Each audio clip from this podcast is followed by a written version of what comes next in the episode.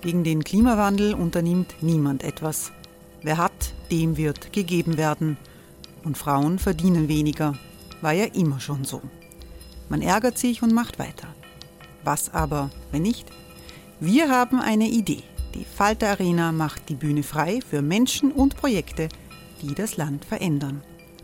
Mein Name ist Eva Konzett. Ich leite das Politikressort im Falter. Und am Sonntag, den 26. Mai, veranstalten wir im Wiener Stadtsaal die nächste Falter Arena. Mit dabei unter anderem der ehemalige Politiker und Neosänger Matthias Strolz, Theresa Imre von Markter, Sonja Jöchtel von Love Politics oder Kari Ochsner von Ochsner Wärmepumpen. Machen statt jammern. Wir schauen uns an, wie das funktionieren kann.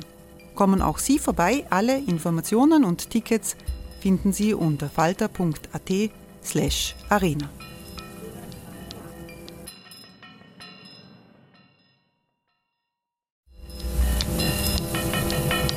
slash arena. Falter-Podcasts werden durch Werbung unterstützt. Das hilft bei der Finanzierung unseres journalistischen Angebots. Die Erderhitzung ist kein Gefühl, aber mit vielen Gefühlen verbunden. Sorgen etwa oder Angst. Eine Veranstaltung gegen diese Ohnmacht ist Tipping Time, eine Klimakonferenz der Zivilgesellschaft. Von 9.5. bis 11.5. findet Tipping Time in Kooperation von Globe Art, Solektiv und Tangente St. Pölten statt und lädt ein zu Diskurs, Diskussionen und Workshops mit namhaften Vortragenden wie Nikolai Schulz und Friederike Otto. Weitere Informationen finden Sie auf www.tangentesanktpölten.at.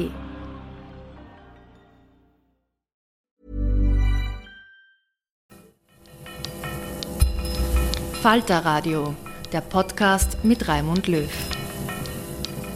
Willkommen, meine Damen und Herren, im Falter. Wir fragen in dieser Sendung, wie weit die ÖVP nach rechts driftet. In Umfragen liegen die Freiheitlichen unter Herbert Kickel beharrlich vorne. In drei Bundesländern, Niederösterreich, Oberösterreich und wahrscheinlich Salzburg, koaliert die ÖVP mit der FPÖ.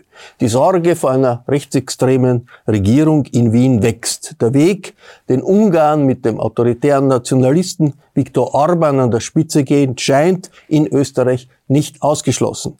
In der ÖVP heißt es, das sind alles unbegründete Unterstellungen der Linken. Aber Kanzler Nehammer schließt für die Zukunft eine Koalition mit den Freiheitlichen nicht aus. Nur von Europaministerin Ed Stadler sind aus der ÖVP-Ministerriege andere Töne zu hören. Wie begründet die Sorgen vor einem Rechtsruck der ÖVP in Richtung der Freiheitlichen sind, wie berechtigt die Ängste, darüber wollen wir uns heute unterhalten, durchaus mit unterschiedlichen und vielleicht sogar gegensätzlichen Zugängen. Und ich begrüße sehr herzlich die ÖVP-Politikerin Laura Sachs-Lehner. Hallo. Hallo, vielen Dank für die Einladung. Frau Sachs-Lehner ist Wiener Gemeinderätin, Landtagsabgeordnete. Sie war Generalsekretärin der ÖVP 2022 und Frau Sachs-Lehner ist ein seltenes Beispiel, dass eine Spitzenpolitikerin wegen inhaltlicher Differenzen mit ihrer Position äh, und nicht einverstanden ist. Sie hat damals gesagt, die ÖVP verbiegt sich in Richtung der Grünen. Das war eine, äh, ein Grund, den Sie, den Sie genannt haben. Es ist konkret gegangen um die Auszahlung des Klimabonus an Asylwerber mit der sie nicht einverstanden waren. Wenn Ihnen die Koalition der ÖVP mit den Grünen äh, als verbiegen erscheint, wie sehen Sie dann das Koalieren mit den Freiheitlichen in Niederösterreich, Oberösterreich oder vielleicht Salzburg? Naja, das sind ja, Koalitionen entstehen ja nicht immer nur aus Jux und Tollerei, sondern weil es gewisse Mehrheitsverhältnisse gibt, die der Wähler sich sozusagen wünscht und in seiner Stimmabgabe abgebildet hat. Das war ja auch bei der Koalition mit den Grünen so. Also auch wenn ich ähm, der Meinung bin, dass die Koalition mit den Grünen für uns durchaus eine Herausforderung ist und ich da auch vieles kritisiere, weiß ich trotzdem, dass es zum damaligen Zeitpunkt sehr wohl berechtigte Gründe für diese Koalition gegeben hat. Ähm, und genauso ist es jetzt, wenn man sich eben die Landtagswahlen anschaut. Da ist nun mal die FPÖ äh, bei einigen Wahlen ähm, sehr, sehr stark daraus hervorgegangen. Man hat versucht, Koalitionsgespräche auch mit der SPÖ zu führen. Das ist in Niederösterreich und in Salzburg gescheitert. Und dann ist es nur logisch und auch in einer Demokratie üblich, dass man dann äh, andere Koalitionsvarianten sucht. Und das sind in diesem Fall nun mal, ist in diesem Fall nun mal die FPÖ. Haben Sie, Frau Sachs-Lehner, keine Sorge, dass äh, in der Stimmung zurzeit in Österreich mit diesen Umfragewerten für die FPÖ Herbert Kickel einmal Bundeskanzler werden könnte? Also ich finde die Stimmung durchaus besorgniserregend. Man sieht ja, dass ähm, ja, Menschen immer mehr auch sozusagen sich den Rändern zuwenden. Das gilt ja nicht nur für den rechten Rand, sondern genauso auch für den linken Rand. Ähm, das ist natürlich etwas, was uns zu denken geben sollte. Man sieht ja auch in äh, vielen, vielen Umfragen, die immer wieder gemacht werden, dass es da ähm, leider aktuell eine hohe Unzufriedenheit auch äh, mit dem politischen System aktuell gibt. Das ist natürlich etwas, was auch mich besorgt. Ähm, nur in meinen Augen ähm, bedeutet das ähm, für uns oder in diesem Fall zum Beispiel für uns als Volkspartei, ähm, dass wir sehr genau darauf schauen müssen, welche Politik wir betreiben und dass wir die Sorgen und Themen der Menschen ansprechen. Äh, und, Aber ähm, Allianzen mit der FPÖ, das schreckt Sie nicht? Naja, die FPÖ ist eine demokratisch gewählte Partei, ähm, die jetzt eben bei aktuellen Landtagswahlen äh, sehr, sehr viele Stimmen dazu bekommen hat. Man kann nie für zukünftige Wahlen sprechen, aber ähm, so etwas ist in einer Demokratie dann zu akzeptieren. Ob einem das selber passt oder nicht, ich bin auch kein Fan der FPÖ, ich bin auch kein Fan von Herbert Kickel, das ist keine Frage, aber man muss nun mal zur Kenntnis nehmen, dass die FPÖ äh, gewählt wird äh, von Menschen in diesem Land und am Ende des Tages hat der Wähler immer recht und deswegen ähm, halte ich diese Debatte auch ein bisschen für eine Scheindiskussion. Ich begrüße sehr herzlich die Politikwissenschaftlerin Natascha Strobel. Hallo. Hallo. Äh, Frau Strobel ist auch politisch engagiert, muss man dazu sagen. Sie unterstützt in der SPÖ den linken Kandidaten Andreas Babler. Sie hat ein Buch geschrieben äh, mit dem Titel Radikalisierter Konservativismus. Das Buch ist im deutschen Sprachraum äh, ziemlich breit diskutiert worden. Darin warnen Sie äh, vor der Übernahme rechtsrechter Haltungen durch traditionelle bürgerliche äh, Parteien. Äh, ist in der Situation zurzeit für Sie Kanzler Kickel wirklich eine Gefahr?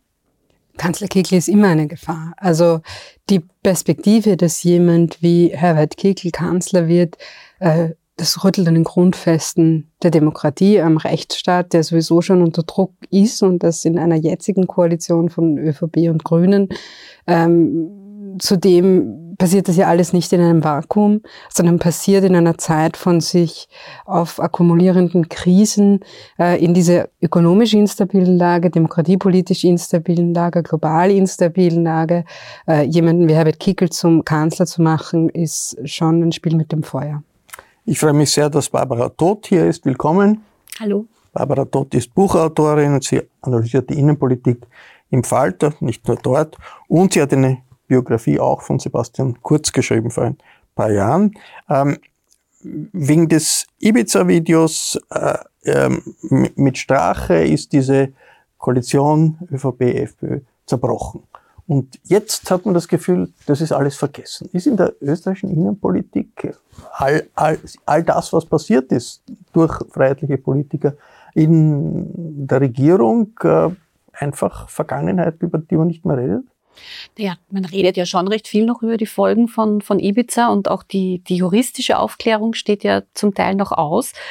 Ähm, aber was es natürlich zeigt, ist, dass die FPÖ als Kontinuum der österreichischen Innenpolitik auch historisch ähm, vorhanden ist. Der Ibiza-Skandal war sozusagen der letzte Versuch, sie ähm, zu dämpfen. Und sie ist halt in der gleichen Stärke wie davor wieder da und das zum dritten Mal. Also wir hatten ja Ende der 90er Jahre schon einmal eine Phase, wo die, die FPÖ in Umfragen an erster Stelle war. Wir hatten es kurz bevor Sebastian Kurz dann äh, die ÖVP übernommen hat. Auch da lag die FPÖ in Umfragen voran und jetzt haben wir es eben wieder. Also es ist eine wiederkehrende ähm, Situation und ähm, insofern glaube ich, äh, viele haben vielleicht gehofft, Ibiza, das war jetzt das endgültige Ende der FPÖ, aber diese Hoffnung, ähm, die, die war zu dem Zeitpunkt, als es sie gab, schon, schon überholt. Also die Geschichte zeigt, dass die FPÖ in der österreichischen Innenpolitik auch in den nächsten Jahrzehnten wahrscheinlich ein Faktor bleiben wird. Wir wollen hier ja diskutieren, wie sich die ÖVP in der Situation äh, positioniert. Und bevor wir in die Diskussion einsteigen, äh, hören wir uns an, wie der ehemalige EU-Kommissar und ÖVP-Politiker Franz Fischler die Lage einschätzt. Er hat mit einer Aussage aufhorchen lassen, dass er die ÖVP verlassen würde, austreten würde aus seiner Partei, wenn die Partei Kickel zum Kanzler macht. Und ich habe ihn gefragt, warum er es für nötig angesehen hat, eine so drastische Aussage zu machen. Hören wir uns das an. Aus zwei Gründen. Zum ersten, glaube ich, muss man jetzt vor dieser Möglichkeit warnen und nicht warten, bis es äh, soweit ist, weil dann ist es zu spät.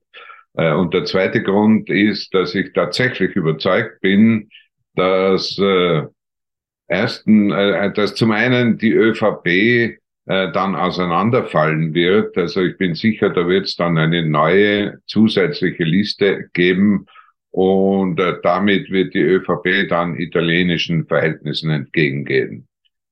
Und äh, der Grund, warum ich äh, den Herrn Kickel für gefährlich halte, ist, dass ich äh, glaube, dass es eine Illusion ist anzunehmen, äh, dass äh, wenn der Herr Kickel Bundeskanzler würde, äh, dass er dann so quasi von der ÖVP, von der kleineren Gruppe in der Regierung gezähmt werden könnte. Das ist naiv, also davon halte ich gar nichts. Und äh, was ich am problematischsten finde am Herrn Kickel, ist die Tatsache, dass er festgestellt hat und das auch nie widerrufen hat, dass äh, das Recht der Politik zu folgen hat.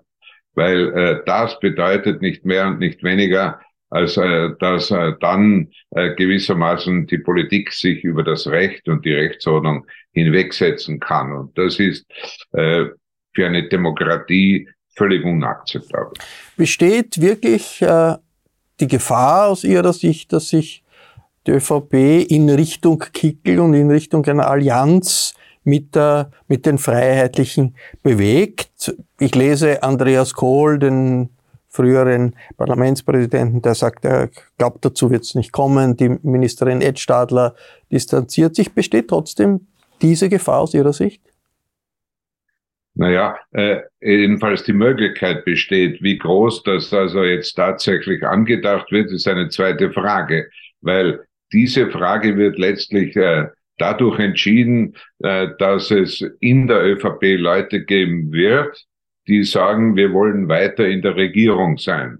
Und wenn sie weiter in der Regierung sein wollen und äh, der Kickel aber die, R, die Nummer eins wird bei der nächsten Wahl und die ÖVP die Nummer drei, äh, dann äh, ist das also äh, damit verbunden, dass äh, der Herr Kickel sicher den Anspruch erheben wird, Kanzler zu werden. Jetzt weiß ich schon, dass auch der Bundespräsident gesagt hat, er würde den Herrn Kickel nicht angeloben, aber äh, also ich, ich sage da lieber früh genug vor einer solchen möglichen Entwicklung warnen, als dann zu spät zu kommen. Ihre Partei, die ÖVP, ist mit den Freiheitlichen in Allianz in Oberösterreich seit einiger Zeit, in Niederösterreich seit kurzem. Es geht auch in die Richtung in Salzburg. Wie sehr verschiebt das die Positionierung der ÖVP politisch? Nun, erstens, äh, glaube ich, muss man schon hier äh, erwähnen, dass in allen diesen drei Bundesländern äh, die Zusammenarbeit mit der FPÖ so ist, dass die Nummer eins die ÖVP ist und äh, die FPÖ der Juniorpartner. Das ist schon ein großer Unterschied, ja. Äh, und zum zweiten, ja, Sie haben recht. Äh, es ist insgesamt feststellbar, dass äh, die Führung in der EVP sich Richtung weiter rechts bewegt. Also die Mitte, wenn man von der politischen Mitte spricht, die ist ja leider in dem Dilemma, dass sie immer dünner wird. Und zwar nicht nur die Mitte rechts, sondern auch die Mitte links, äh, wenn man äh, insbesondere auch an die Probleme der SPÖ denkt, ja. Und äh, auf der anderen Seite aber es werden Positionen, wenn Sie zum Beispiel an die Migrationspolitik oder an die Flüchtlingspolitik denken, eingenommen, die näher an der FPÖ sind als anderswo. Die ÖVP sagt, okay, die Freiheitlichen liegen vorne, wir müssen versuchen, Boden zu gewinnen, indem wir die Themen der Freiheitlichen auch aufgreifen. Wie sehr verliert eine konservative Partei bei solchen machttaktischen Spielen ihre christlich-soziale Seele? Naja, von der christlichen, so, christlich-sozialen Seele möchte ich jetzt da gar nicht sprechen. Äh, ich äh, sehe das äh, auf jeden Fall mit und ohne Christentum äh, enorm problematisch, weil ich glaube nicht an diese Hypothese, dass wenn man sich teilweise äh, den Rechten annähert, dass man dann von dort viele Stimmen äh, gewinnt. Wo sind diese vielen Stimmen? Zumindest in den Umfragen sind sie nicht vorhanden. Also da kann das wohl so nicht stimmen. Und äh, ich bin darüber hinaus äh, der Meinung, dass die Wähler, die eine Tendenz haben, äh, rechte Parteien zu wählen, äh, dann eher die Überlegung anstellen, ja, äh, bevor ich den Schmiedel wähle, wähle ich gleich den Schmied. Ja? Was wäre die Alternative zu einer inhaltlichen Übernahme von freiheitlichen Positionen, wie das die ÖVP-Führung jetzt praktiziert? Die Alternative ist, dass eine Partei, wenn sie vor allem auch einen Führungsanspruch stellen will, auf jeden Fall eigene Positionen entwickeln muss und haben muss und sich nicht an irgendeine, auf keiner der beiden Seiten andere Partei anlehnen darf. Äh, ansonsten wird sie ja von vornherein gewissermaßen als äh, Anhängsel oder Beiwagerl einer anderen Bewegung gesehen. Und äh, ich äh, plädiere dafür, dass die ÖVP tatsächlich wieder mehr eigenständige Positionen bezieht, die in erster Linie, glaube ich, das wäre jetzt sehr gefragt, weniger ideologisch, sondern mehr pragmatisch sind, die einige Grundprinzipien, an denen es in Österreich derzeit enorm mangelt, wie Transparenz, äh, wie das Problem äh, mit der Pressefreiheit, wie der schlechte Wert, den wir beim Demokratieindex haben. Also alle diese Dinge, da glaube ich, muss äh, die ÖVP Position beziehen, ganz abgesehen davon, äh, dass sie auch ihre Position in Europa äh, stärken muss. Das, die ÖVP ist immer dafür gestanden, dass sie eine Europapartei ist, aber in letzter Zeit hat sie also auch da gewisse nationalistische äh, Züge angenommen und das halte ich für äh, strategisch äh, völlig falsch. Frau Sachs-Lehner, Widerspruch. Äh, Franz Fischler sagt, es ist extrem beunruhigend, wie sich die ÖVP nach rechts bewegt? Da muss ich widersprechen. Und ich finde, der Ausgang dieser Frage ist ja derjenige, dass die FPÖ jetzt wieder so stark ist in den Umfragen und auch bei Landtagswahlen. Nur warum ist sie das? Das ist sie ja nicht, weil einzelne Akteure der ÖVP sie sich wieder wünschen, ähm, sondern weil sie gewählt werden, weil sie Zuspruch von Menschen bekommen. Und wir müssen uns schon die Frage stellen, warum das so ist. Dass ich auch nicht darüber glücklich bin, dass die FPÖ aktuell in Umfragen auf Bundesebene dominiert, dass ähm, so viele Menschen sich der FPÖ wieder zustimmen, ist natürlich auch klar. Ich wünsche mir, eine starke Volkspartei. Und ich wünsche mir einen Bundeskanzler aus der Volkspartei, auch sozusagen nach der nächsten Nationalratswahl. Ich kann als Volkspartei oder als Vertreterin der Volkspartei mein Möglichstes dazu tun, zu schauen, dass sich die ÖVP in die richtige Richtung entwickelt. Ähm, aber ich habe nicht zu beurteilen, wie dann das Wahlergebnis ist. Und das gilt für Landtagswahlen genauso wie für Nationalratswahlen. Und das hat dann auch nichts mit einem Rechtsruck der ÖVP zu tun, ähm, sondern wir leben nun mal in einer Demokratie. Und gut, Herr Fischler erwähnt ja die Flüchtlingspolitik der ÖVP, die Europapolitik, wo er sagt, das geht in Richtung Nationalismus. Also das sind schon inhaltliche äh, Kritikpunkte am, am Kurs der ÖVP. Ja, aber das sehe ich nicht so. Also ähm, ja, ich bin der Meinung, die ÖVP ähm, braucht weiterhin eine ähm, harte und klare Linie, zum Beispiel beim Thema Zuwanderung. Aber nur wenn man ähm, gegen unkontrollierte Zuwanderung ist, ähm, ist man ja noch lange kein Freiheitlicher.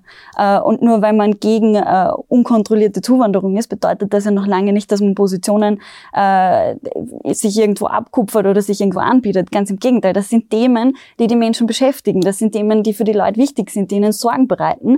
Und deswegen müssen wir uns dem annehmen.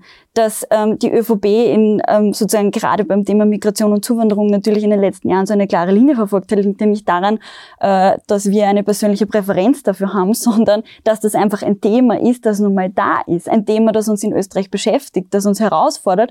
Und deswegen braucht es auch diesen klaren Kurs. Und ich könnte das jetzt auf viele andere Themen runterbrechen, aber äh, ich weiß, das wollen Sie nicht hören. Aber der Punkt ist, ich halte ähm, das für völlig falsch, da von irgendeinem ähm, ja, von einem falschen Kurswechsel der ÖVP zu sprechen. Ich glaube, dass die ÖVP sehr, sehr gut beraten ist und das tun wir auch, sehr, sehr klar Kante zu zeigen, sehr klar auf Themen zu setzen, die die, Leute, die die Leute tatsächlich beschäftigen und auch nicht immer nur das zu sagen, was einzelne Meinungsmacher hören wollen, sondern wirklich das zu sagen, was die Leute hören wollen. Aber dann müsste sie ja eigentlich auf ersten Platz sein.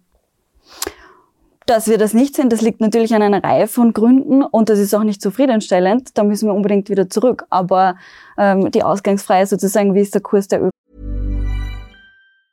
A lot can happen in three years, like a chatbot may be your new best friend. But what won't change? Needing health insurance. United Healthcare Tri Term Medical Plans, underwritten by Golden Rule Insurance Company, offer flexible, budget friendly coverage that lasts nearly three years in some states. Learn more at uh1.com. ÖVP. Natascha Strobel, wo sehen Sie hier die von Ihnen diagnostizierte Übernahme von rechtsrechten Positionen auch in der, im österreichischen bürgerlichen Lager? Also man sieht das, glaube ich, ganz gut bei der Asylpolitik, ähm, wo Asylpolitik, Zuwanderung, Migration, das wird ja alles ähm, miteinander vermengt äh, und dann immer sehr hochgespielt, immer an natürlich ähm, opportunen Zeiten. Also es ist ja nicht nur die Sachpolitik, ähm, die ein Thema ist, sondern es ist ja auch die PR-Politik, ähm, die dazukommt. Und das äh, hat man gerade unter Kanzler Kurz sehr gut gesehen, dass ähm, immer, wenn man es gebraucht hat, äh, ein wie heißt so schön in den Chats, ein, ein fremdenrechtlicher Knaller äh, gekommen ist. Und das ging dann von ähm, ganz äh, schrägen, hemdsärmeligen Auftritten nach Griechenland fahren und dort Zeug hinbringen, was niemand braucht, die Balkanroute schließen, äh, bis hin, und das darf man ja nicht vergessen, die Abschiebung von den zwei kleinen Mädchen mitten in der Nacht mit Hundestaffel, die dann ähm, auch als äh, widerrechtlich äh, vom Verfassungsgerichtshof aufgehoben worden ist. Ähm, die Streichung der Familie, also die Indexierung der Familienbeihilfe, was dann aufgehoben worden ist. Also wir haben immer ganz viele Beispiele, äh, wie man dieses Migrationsthema, ähm, das Schlittenfahren in der Corona-Zeit, was die Leute vom 10. Bezirk angeblich gemacht haben und so, die Corona-Welle, das Balkan, also das Virus, das kommt vom Balkan. Wir könnten jetzt auch 100 Sachen äh, machen. Ähm, es, es ist immer quasi dieses Thema, was gespielt wird und das befeuert natürlich die FPÖ. Und das ist, ähm, das hat dann wenig quasi mit der realen Wirklichkeit zu tun, sondern sehr viel mit PR-Politik Ich frage jetzt dann gleich die äh, Barbara Dott, wie tief die Brüche in der ÖVP sind, aber vielleicht vorher eine äh, Replik, Natascha Strobel auf äh, äh, äh, Frau Sachs-Lehner auf das, was Natascha Strobel gesagt hat. Ja, ich finde das ganz spannend, was Sie sagen, weil Sie, Sie suggerieren ja sozusagen mit dem, was Sie sagen, dass der Diskurs, wie ihn die ÖVP betreibt, der falsche ist. Und dass wir sozusagen mhm. bewusst Themen spielen, die so eigentlich dann nicht der Realität entsprechen. Und das finde ich ist ähm, ein sehr, sehr harter Vorwurf, weil all diese Beispiele, die Sie aufgezählt haben, das sind natürlich Ergebnisse politischer Maßnahmen aufgrund von Notwendigkeiten, aufgrund von Missständen, die es in unserem Land gegeben hat. Und äh, nur ein Gedanke noch dazu. Sie haben, wenn ich mich richtig erinnere, vor einigen Wochen getwittert, ähm, dass es durch Andy Babler endlich eine Diskursverschiebung nach links gibt und haben das, äh, glaube ich, ziemlich abgefeiert, um das auf gut Deutsch zu sagen. Und ich finde das sehr, sehr spannend, weil warum glauben Sie, ist es denn in Ordnung, eine Diskursverschiebung nach links vorzunehmen und super zu finden und jeden anderen Diskurs in Österreich nicht gut zu finden? Ist es, weil sie glauben, dass sie dann moralisch besser sind, weil sozusagen links die Guten sind und alle, die links, nicht links die Bösen sind. Und das ist in meinen Augen genau diese Radikalisierung, die da immer passiert, von der ja Sie sprechen. Ähm, aber in meinen Augen ist das die Radikalisierung, dass sie jeden Menschen, der sozusagen nicht dieser Meinung entspricht und nicht dieser linken, diesem linken Diskurs entspricht, dass der dann radikal ist, der ist dann ähm, autoritär, der ist dann ähm, ja, der, der passt ihnen da nicht rein. Und ich glaube, dass das auch mit ein Grund ist, warum sich die Menschen vom politischen Diskurs dann abwenden, weil sie das auch einfach nicht mehr hören wollen. Ist das so, Natascha Strobel? Das ist ein, ein wunderbares Beispiel ähm, für die politische Sprache äh, der ÖVP und von diesem rechten Flügel der ÖVP, wo etwas, was nicht gesagt worden ist, an den Mund umgedreht wird, wo man aus einer ähm, Defensivposition in eine Offensivposition kommt, sich selbst als Opfer sieht. Man muss sich ja das vorstellen am Tag, nachdem bekannt geworden ist, dass ähm, es einen vereitelten Anschlag gegeben hat auf das Volksstimmefest, wahrscheinlich auch auf das Dokumentationsarchiv, ähm, dass es äh, als, als Problem angesehen wird, eine Diskursverschiebung nach links. Und ich kann das aber auch sehr trotzdem inhaltlich beantworten. Eine Diskursverschiebung nach links bedeutet, dass wir über Kinderarmut reden. Eine Diskursverschiebung nach links bedeutet, dass wir über Wohnkosten reden. Eine Diskursverschiebung nach links äh, bedeutet, dass wir über Arbeitszeitverkürzung reden. Eine Diskursverschiebung nach rechts bedeutet, äh, dass man kleine Kinder abschiebt. Eine Diskursverschiebung nach rechts bedeutet, äh, dass man Menschengruppen zum Problem macht, dass man Probleme äh, nach oben spielt und äh, dass man Menschen aussondert, die nicht die richtige Religion haben, die nicht die richtige Herkunft haben äh, und hier ähm, etwas zum Problem macht, was so kein Problem ist. Und deswegen äh, sage ich klar, Diskursverschiebung nach links äh, hat was mit Humanismus zu tun, hat was mit einer materiellen Wirklichkeit zu tun. Diskursverschiebung nach rechts hat nur etwas mit Kulturkampf zu tun. Jetzt wahrscheinlich die Natascha Strobel ist wahrscheinlich ziemlich äh, einig mit dem äh, Franz Fischler in vielen Punkten. Habe auch viele Kritikpunkte, ja, aber, aber, prinzipiell aber hat er recht. Wie ja. tief gehen diese Brüche in der ÖVP zwischen einer Position wie der von der Frau Sachs-Lehner und dem Franz Fischler? Also ich würde das so einschätzen, dass ähm, also Herr Fischler hat ja in Wahrheit jetzt ein Plädoyer dafür gehalten, dass die ÖVP wieder in die Zeit vor Sebastian Kurz zurückkehrt. Ähm, und ich glaube, die, äh, die Gruppe an Leuten innerhalb der ÖVP, die das will, ist eine absolute Minderheit. Also er repräsentiert für mich eine Stimme aus äh, der Vergangenheit. Ähm, eine mahnende Stimme, wahrscheinlich auch wichtig für, für den ähm, gesamtpolitischen Diskurs, aber für die ÖVP selber ähm, ist er, glaube ich, nicht mehr sehr relevant, weil ich sehe eigentlich innerhalb Und der... Da ist die Frau Sachs-Lehner relevanter. Ähm, naja, es gibt, ich meine, Sie haben es eh genannt, es ist quasi noch der Herr Kohl, der ein bisschen Bedenken hat und es ist die Frau Edstadler, die sagt mit der Kickle FPÖ nicht. Aber das sind die einzigen Stimmen. Ähm, das ist, das muss man, dem muss man quasi klar ins Gesicht sehen. Also das ist, ähm, das sind halt einzelne Stimmen in der ÖVP, aber ich glaube, die Mehrheit steht geschlossen hinter dem Kurs, der auch durch Frau Sachs-Lehner sehr pointiert vertreten wird und von Herrn Nehammer in ähm, vielleicht manchmal ein bisschen brummiger, äh, gemäßigterem Ton, aber ich glaube, ideologisch wird es zwischen ihnen nicht viel äh, nicht viele Diskrepanzen geben. Das ist eher vielleicht dann eine stilistische Frage. Frau Sachs-Lehner ist die bürgerliche Mitte, die durch die ÖVP repräsentiert wurde, nach rechts gerückt. Ist sie anfällig für die Thesen, wie Natascha Strobel sagt, der äh, Rechtsrechten, der Rechtsextremen in Sachen auch in der Politik, in Sachen Migrationspolitik und anderen Themen, die hier genannt wurden? Ich tue mir immer schwer mit diesen ideologischen Zuschreibungen, weil ähm, da können wahrscheinlich Politikwissenschaftler besser darüber diskutieren. Wenn ich jetzt sozusagen aus meiner Perspektive als äh, gewählte Mandatarin äh, meiner Partei sage, dann geht es am Ende darum, dass man natürlich sich mit den Themen beschäftigt, die einerseits da sind und dass man auch ein, ein natürlich ein Ziel für das Land hat oder für die Stadt jetzt in meinem Fall, ein Ziel, äh, ein Ziel, wo man hin möchte und wo man halt Politik hinmachen möchte, was man gestalten will in einem Land. Ähm, und da sieht man, dass wir als ÖVP in den vergangenen Jahren ähm, mit, ähm, ja, also 2017 und 2019 mit sehr klaren Wahlprogrammen auch mit einer großen Mehrheit gewählt wurden, ähm, weil wir offensichtlich ähm, da auch Themen angesprochen haben oder Missstände angesprochen haben, die die Leute ähm, bewegt haben oder noch immer bewegen äh, je nachdem, ähm, und die, die sozusagen gut angenommen wurden. Das kann man jetzt inhaltlich kritisieren, das kann man jetzt nicht gut finden, wenn man sozusagen der Vertreter einer linken Partei zum Beispiel ist. Aber das ist nun mal ein Fakt. Und ich bin ganz klar der Meinung, ähm, dass Politik eben kein Selbstzweck ist, sondern dass es genau darum geht. Wir müssen diejenigen vertreten, die uns gewählt haben. Da sind wir als ÖVP auch mit einem klaren Auftrag gewählt worden. Äh, und, äh, und das aber Sie geben ja auch Themen vor. Sie geben ja, machen ja auch Vorschläge, was passieren sollte.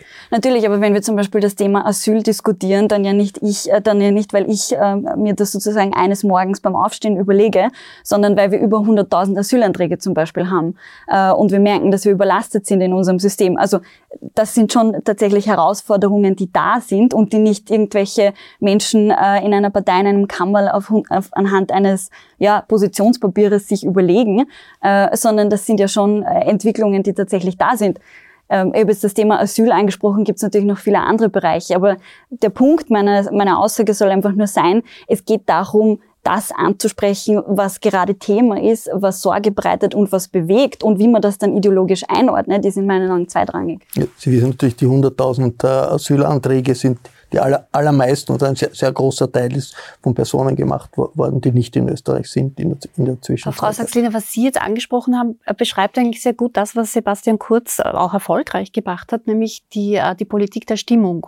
Also man hat sich halt Sie sagen ja selber, man muss das ansprechen, was gerade Thema ist. Äh, man ist mit vielen Meinungsumfragen im Feld. Man weiß, die Leute haben Ängste. Äh, man spricht diese Ängste an. Man spricht Asylthemen an. Ähm, ich frage mich da halt manchmal, ist Politik nicht eher schon natürlich zu wissen, wie es den Leuten geht und die Stimmungen auch wahrzunehmen, aber Lösungen zu präsentieren und nicht nur ähm, Ängste hochzukochen. Und das ist, finde ich, auch so ein bisschen die Frage, was, was Frau Strobel vorher versucht hat zu erklären, ob man es jetzt nennt rechts oder links.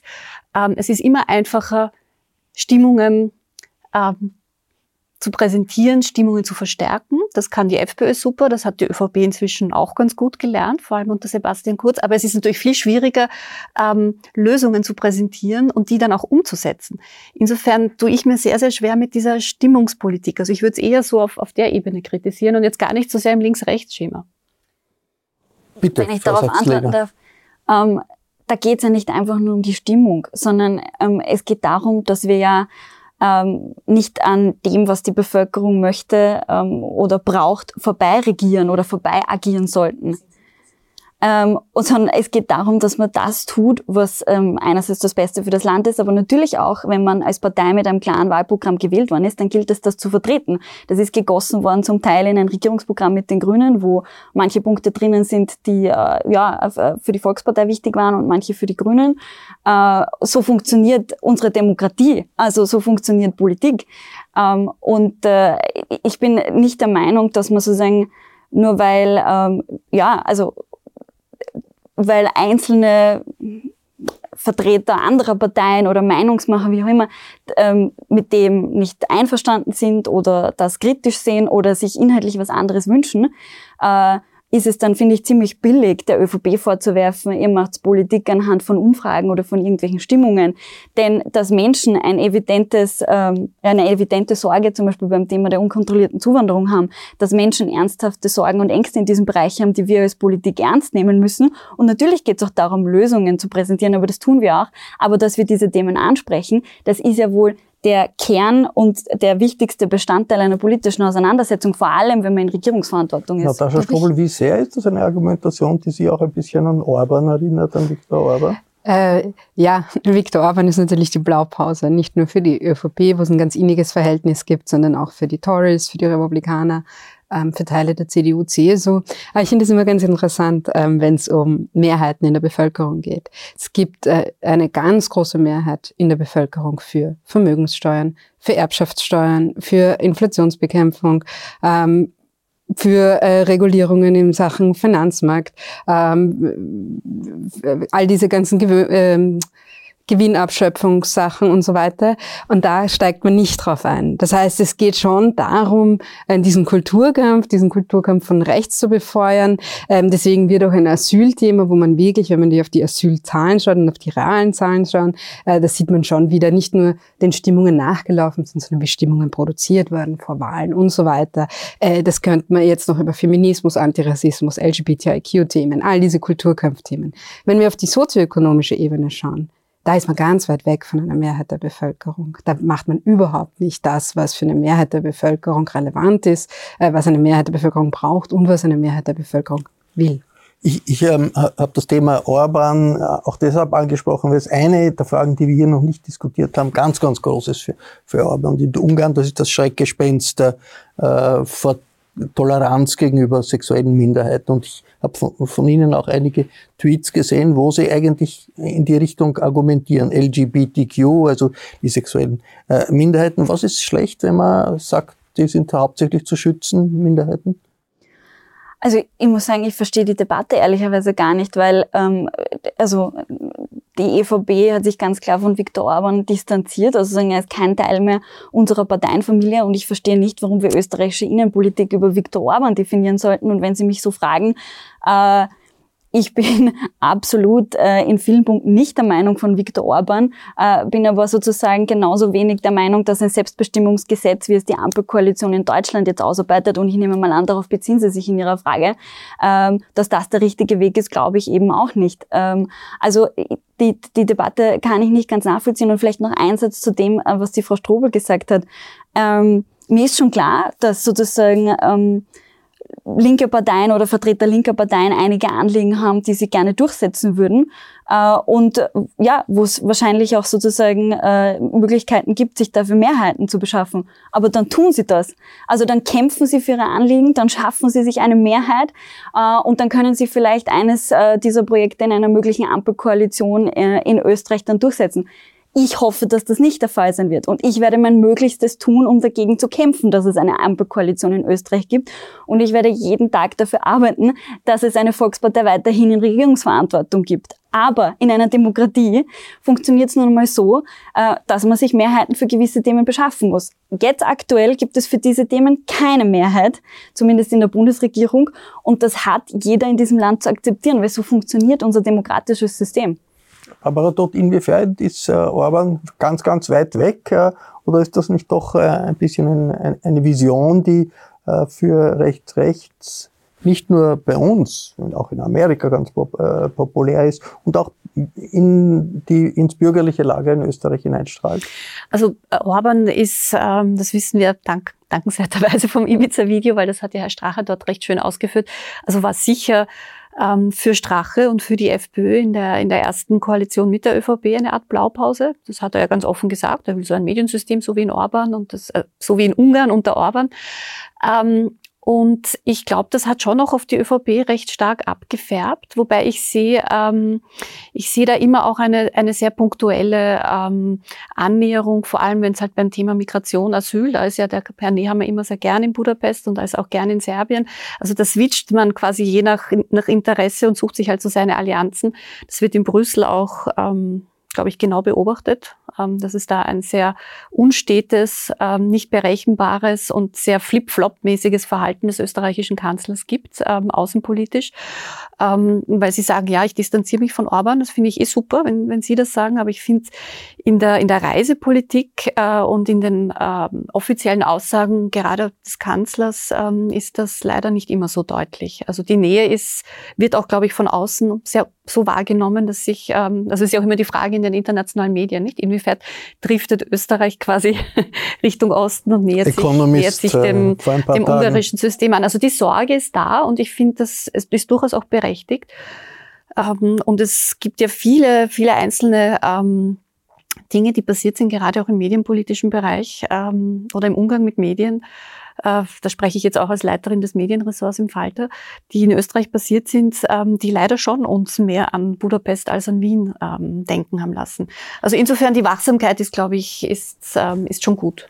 Bitte, Ein Satz dazu, weil, also bei allem Respekt, aber das halte ich wirklich für absurd, es einer politischen Partei oder auch einer Regierungspartei vorzuwerfen, dass man ähm, Reisetätigkeiten auch nach Ungarn unternimmt. Äh, Vertreter der österreichischen Bundesregierung und der Volkspartei unternehmen Reisetätigkeiten in viele andere Länder der Welt, wo durchaus auch sozialdemokratische äh, Regierungschefs sitzen oder alle möglichen anderen Parteien vertreten sind. Und Ungarn ist nun mal ein Nachbarland. Also, äh, dass man sich da austauscht und auch Reise, Reisen nach Ungarn unternimmt oder wechselseitig äh, Gesprächskanäle da sind. Also bitte, ich halte das schon für das Einmaleins und für die Basis äh, einer Regierungsverantwortung, dass man solche Sachen auch macht. Ähm, und es gibt in vielen Ländern dieser Welt ähm, Konzepte von sozialdemokratischen Parteien, die durchaus spannend sind, über die man sich austauschen kann, gibt es aber auch genauso in Ungarn, wenn man sich zum Beispiel äh, das Modell der Oma-Karenz in Ungarn anschaut, äh, was ich für sehr, sehr spannend halte, was aber noch, lang, noch, noch lange nicht bedeutet, dass man mit jeder Aussage von Viktor Orban einverstanden ist, genauso wie wenig wie man mit jeder anderen Aussage irgendeines Regierungschefs eines anderen Landes einverstanden ist. Ähm, und das halte ich für ehrlicherweise ein bisschen fadenscheinig, da aufgrund äh, ja, irgendwelcher, ähm, irgendwelcher persönlichen Antipathien dann zu behaupten, die ÖVP hätte da einen besonderen Hang. Also das, das kann ich nicht ganz Ich habe jetzt nicht gesagt, dass, das, äh, dass, die, dass Herr Dehermann nicht nach Budapest fahren soll. Also um das geht's ja nicht. Aber es geht natürlich um die, um die Symbolik. Ähm, und die, die ist evident. Also Österreich wird im europäischen Kontext ähm, näher an Ungarn wahrgenommen als, keine Ahnung, an Deutschland beispielsweise. Es hat ja im Nationalrat bei der Holocaust-Gedenkveranstaltung der äh, äh, Michael Friedmann, ein, eine wichtige Stimme in der äh, deutschen Diskussion, auch in Österreich aus einer Familie von, von Holocaust-Überlebenden, der hat wortgewaltig den FPÖ-Abgeordneten ins Gesicht gesagt, sie sind schlecht verträglich für die Demokratie, weil Hetzemethode ist, weil das eine Partei des Hasses ist. Jetzt ist das etwas, was äh, eine Zäsur sein kann in Österreich, dass man sagt, eine Partei des Hasses will man eigentlich nicht in der Regierung haben, war ja in der SPÖ auch nicht immer so. Es hat natürlich auch sozialdemokratische Koalitionen mit, den, mit der FPÖ gegeben. Ja, die hat es gegeben. Ähm, kürzlich auch noch äh, in ein, einzelnen Bundesländern. Das darf man auch noch, genau, das darf man auch nicht vergessen. Ähm, ist natürlich eine neue Qualität mit Kickel, ja, aber es ist natürlich ähm, keine Zäsur, sondern es ist eine Entwicklung, die die FPÖ seit Ende der 80er Jahre nimmt spätestens. Ähm, und äh, die FPÖ ist eine rechtsextreme Partei. Es ist so. Das ist auch völlig unstrittig in der Forschung. Es ist nur in, in Österreich traut man sich's nicht sagen. Ähm, da hat auch Michel Friedmann völlig recht. Ähm, das hat er ganz gelassen ausgesprochen. Herr Friedmann ist ja kein äh, links-linker Kommunist, sondern das ist ja ein, ein bürgerlicher, ein konservativer.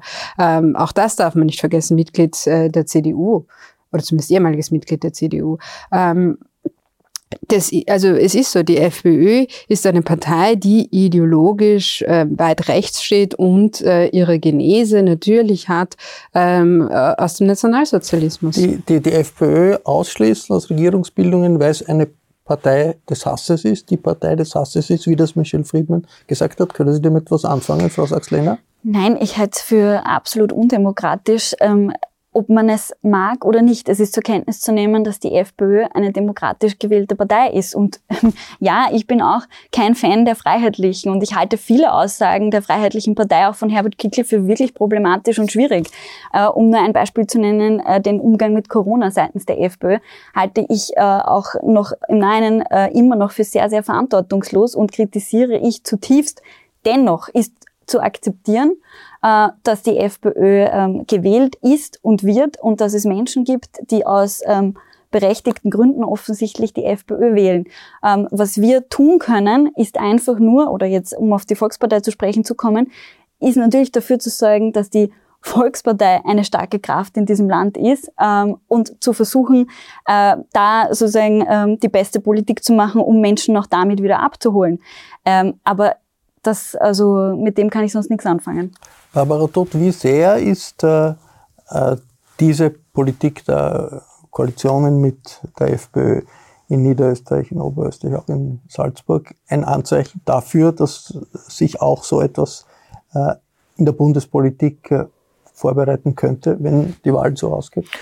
Das ist natürlich eine, eine klare ähm, Vorleistung, ähm, wobei ich äh, auch da bin ich jetzt einer Meinung mit Frau Sachsliner, kein Fan einer generellen Ausgrenzung der FPÖ an sich als Partei bin. Also ich finde, diese Ausgrenzungsstrategie ähm, hat sich politisch nicht bewährt. Ich bin für eine ähm, Auseinandersetzung und für eine differenzierte quasi Ausgrenzung. Also ich finde, es ist wichtig, dass man immer wieder auch dazu sagt, in manchen Punkten gibt es ja manchmal gar nicht so schlechte Vorschläge. Äh, vieles davon ist aber rassistisch, rechtsextrem etc. Also ich finde, diese Auseinandersetzung ist wichtig, weil man nämlich mit einer kompletten Ausgrenzung jedem Wähler und jeder Wählerin, die FPÖ wählt, ähm, gleichzeitig auch signalisiert, wir wollen mit dir eigentlich nichts zu tun haben. Das macht die ÖVP zu wenig. Also ich finde, sie macht es zu wenig auch auf Landesebene. Ähm, und ich bin schon gespannt auf den Wahlkampf, wie differenziert die Auseinandersetzung mit der FPÖ werden wird, weil ich finde, das ist das Wichtigste, dass man sich wirklich sachlich und hart quasi mit der Partei auseinandersetzt, aber sie nicht per se von vornherein als Partei des Hasses an die Seite stellt. Natascha Strobel, wie kann man äh, verhindern, dass es eine äh, Wahlauseinandersetzung gibt, Ampel auf der einen Seite gegen ÖVP und FPÖ auf der anderen Seite? Oder ist das einfach einspricht aus der Realität zurzeit. Der das wird kommen. Also ob wir das wollen oder nicht, das wird kommen. Aber ich möchte da nochmal anknüpfen, weil hier kommen wir zum Kern des Ganzen. Ähm, die Ö, äh, die FPÖ als das zu benennen, was sie ist, ähm, ist noch nicht die Wählerinnen abschreiben. Und ich halte es auch für ganz, ganz falsch, immer nur Wahlkampf zu führen, wir sind gegen die FPÖ, das ist das. Das ist wie dieser Hofer von der Bellen-Wahlkampf. Das geht einmal gut, aber das zweite und dritte Mal geht's nicht mehr gut. Sondern muss eine Alternative sein. Und man muss sich überlegen, warum Leute FPÖ wählen. Und die Leute wählen FPÖ, weil es ein ganz großes Misstrauen gegen das politische System gibt, gegen die Institutionen des Staates gibt und teilweise zu Recht weil es funktioniert nicht so toll, gerade wie es ist. Ja, das muss man auch sehen. Äh, und sowas wie Inflation, sich nicht um die materielle Wirklichkeit zu kümmern, befeuert das Ganze. Und es muss eine solidarische Alternative geben. Es muss jemanden geben, der sagt, es kann auch anders sein und es muss nicht so bleiben, wie es ist. Äh, und das halte ich für viel, viel wichtiger, als immer sich nur wie das Kaninchen äh, vor der Schlange, vor der FPÖ zu fürchten. Das haben wir jetzt natürlich ein bisschen jetzt nicht so getan in dieser Runde. Das war eine Auseinandersetzung über die Ver Lockungen des rechtsextremen und rechtsrechten Populismus in Österreich. Ich bedanke mich für die lebendige Kontroverse. Danke für Ihr Interesse. Im Falter finden Sie immer das Neueste zur Innenpolitik. Daher empfehle ich ein Abonnement des Falter. Ich verabschiede mich im Namen des gesamten Teams. Bis zur nächsten Folge. Sie hörten das Falterradio, den Podcast mit Raimund Löw.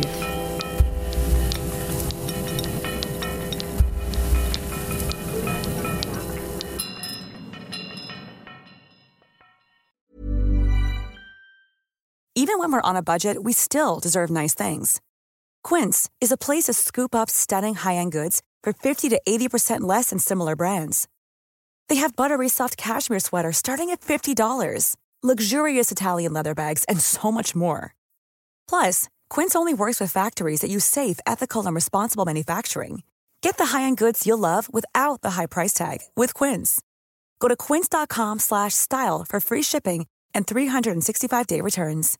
Imagine the softest sheets you've ever felt. Now imagine them getting even softer over time. That's what you'll feel with Bowl and Branch's organic cotton sheets. In a recent customer survey, 96% replied that Bowl and Branch sheets get softer with every wash. Start getting your best night's sleep in these sheets that get softer and softer for years to come. Try their sheets with a 30-night guarantee. Plus, get 15% off your first order at bowlandbranch.com. Code BUTTERY. Exclusions apply. See site for details.